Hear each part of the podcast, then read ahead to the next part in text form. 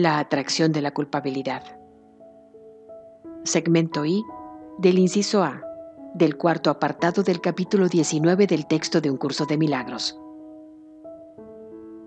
La atracción de la culpabilidad hace que se le tenga miedo al amor, pues el amor nunca se fijaría en la culpabilidad en absoluto.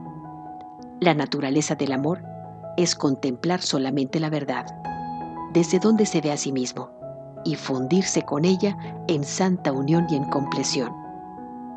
De la misma forma en que el amor no puede sino mirar más allá del miedo, así el miedo no puede ver el amor, pues en el amor reside el fin de la culpa tan inequívocamente como que el miedo depende de ella. El amor solo se siente atraído por el amor. Al pasar por alto completamente la culpa, el amor no ve el miedo. Al estar totalmente desprovisto de ataque, es imposible que pueda temer. El miedo se siente atraído por lo que el amor no ve, y ambos creen que lo que el otro ve no existe. El miedo contempla la culpabilidad con la misma devoción con la que el amor se contempla a sí mismo. Y cada uno de ellos envía sus mensajeros que retornan con mensajes escritos en el mismo lenguaje que se utilizó al enviarlos. El amor envía a sus mensajeros tiernamente, y estos retornan con mensajes de amor y de ternura. A los mensajeros del miedo se les ordena con aspereza que vayan en busca de culpa y que hagan acopio de cualquier retazo de maldad y de pecado que puedan encontrar sin que se les escape ninguno so pena de muerte, y que los depositen ante su Señor y amo respetuosamente. La percepción no puede obedecer a dos amos que piden distintos mensajes en lenguajes diferentes. El amor pasa por alto aquello en lo que el miedo se cebaría. Lo que el miedo exige, el amor ni siquiera lo puede ver. La intensa atracción que la culpabilidad siente por el miedo está completamente ausente de la tierna percepción del amor. Lo que el amor contempla no significa nada para el miedo y es completamente invisible. Las relaciones que se entablan en este mundo son el resultado de cómo se ve el mundo. Y esto depende de la emoción a la que se pidió que enviaran sus mensajeros para que lo contemplaran y regresaran trayendo noticias de lo que vieron. A los mensajeros del miedo se les adiestra mediante el terror y tiemblan cuando su amo los llama para que les sirvan. Pues el miedo no tiene compasión ni siquiera con sus amigos.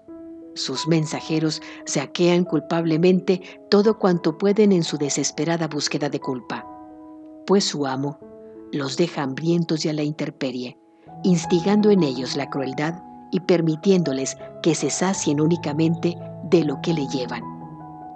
Ni el más leve atisbo de culpabilidad se escapa de sus ojos hambrientos, y en su despiadada búsqueda de pecados se abalanzan sobre cualquier ser vivo que vean, y dando chillidos se lo llevan a su amo para que lo devore.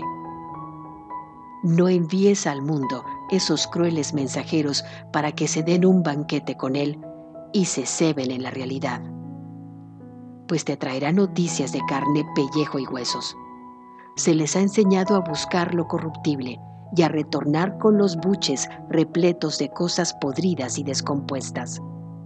Para ellos, tales cosas son bellas ya que parecen mitigar las crueles punzadas del hambre, pues el dolor del miedo los pone frenéticos y para evitar el castigo de aquel que los envía, le ofrecen lo que tienen en gran estima.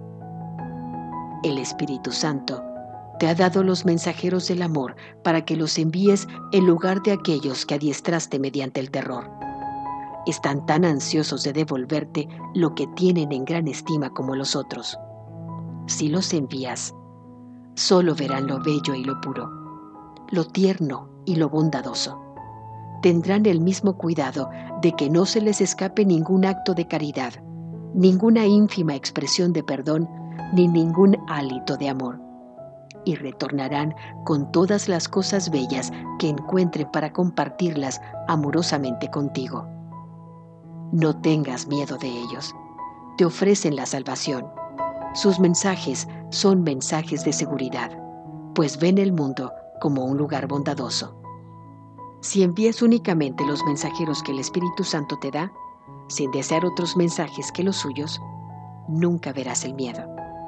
El mundo quedará transformado ante tu mirada, limpio de toda culpa y teñido de una suave pincelada de belleza. No hay ningún miedo en el mundo que tú mismo no hayas sembrado en él, ni ninguno que puedas seguir viendo, después de pedirles a los mensajeros del amor que lo desvanezcan. El Espíritu Santo te ha dado sus mensajeros para que se los envíes a tu hermano y para que retornen a ti con lo que el amor ve. Se te ha dado para reemplazar a los hambrientos perros del miedo que enviabas en su lugar y marchan adelante para dar a conocer que el fin del miedo ha llegado. El amor también quiere desplegar ante ti un festín sobre una mesa cubierta con un mantel inmaculado, en un plácido jardín donde solo se oye un cántico angelical y un suave y feliz murmullo. Es este un banquete en honor de tu relación santa, en el que todo el mundo es un invitado de honor. Y en un instante santo, todos bendecís la mesa de comunión juntos, al uniros fraternalmente ante ella. Yo me uniré a vosotros ahí, tal como lo prometí hace mucho tiempo y como todavía lo sigo prometiendo, pues en vuestra nueva relación se me da la bienvenida. Y donde se me da la bienvenida, allí estoy. Se me da la bienvenida en un estado de gracia, la cual quiere decir que finalmente me has perdonado, pues me convertí en el símbolo de tu pecado, y por esa razón tuve que morir en tu lugar. Para el ego, el pecado significa muerte, y así la expiación se alcanza mediante el asesinato. Se considera que la salvación es un medio a través del cual el Hijo de Dios fue asesinado en tu lugar. ¿Mas iba acaso ofrecerte mi cuerpo a ti que amo sabiendo lo insignificante que es? ¿O por el contrario, te enseñaría que los cuerpos no nos pueden separar?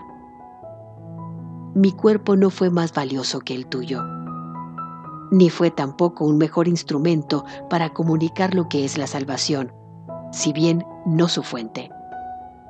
Nadie puede morir por otro, y la muerte no expía los pecados. Pero puedes vivir para demostrar que la muerte no es real. El cuerpo ciertamente parecerá ser el símbolo del pecado mientras creas que puede proporcionarte lo que deseas y mientras creas que puede darte placer. Creerás también que puede causarte dolor. Pensar que podrías estar contento y satisfecho con tan poco es herirte a ti mismo. Y limitar la felicidad de la que podrías gozar es recurrir al dolor para que llene tus escasas reservas y haga tu vida más plena. Esto es compleción tal como el ego lo entiende, pues la culpa se infiltra subrepticiamente allí donde se ha desplazado a la felicidad y la sustituye. La comunión es otra forma de compleción y se extiende más allá de la culpa porque se extiende más allá del cuerpo.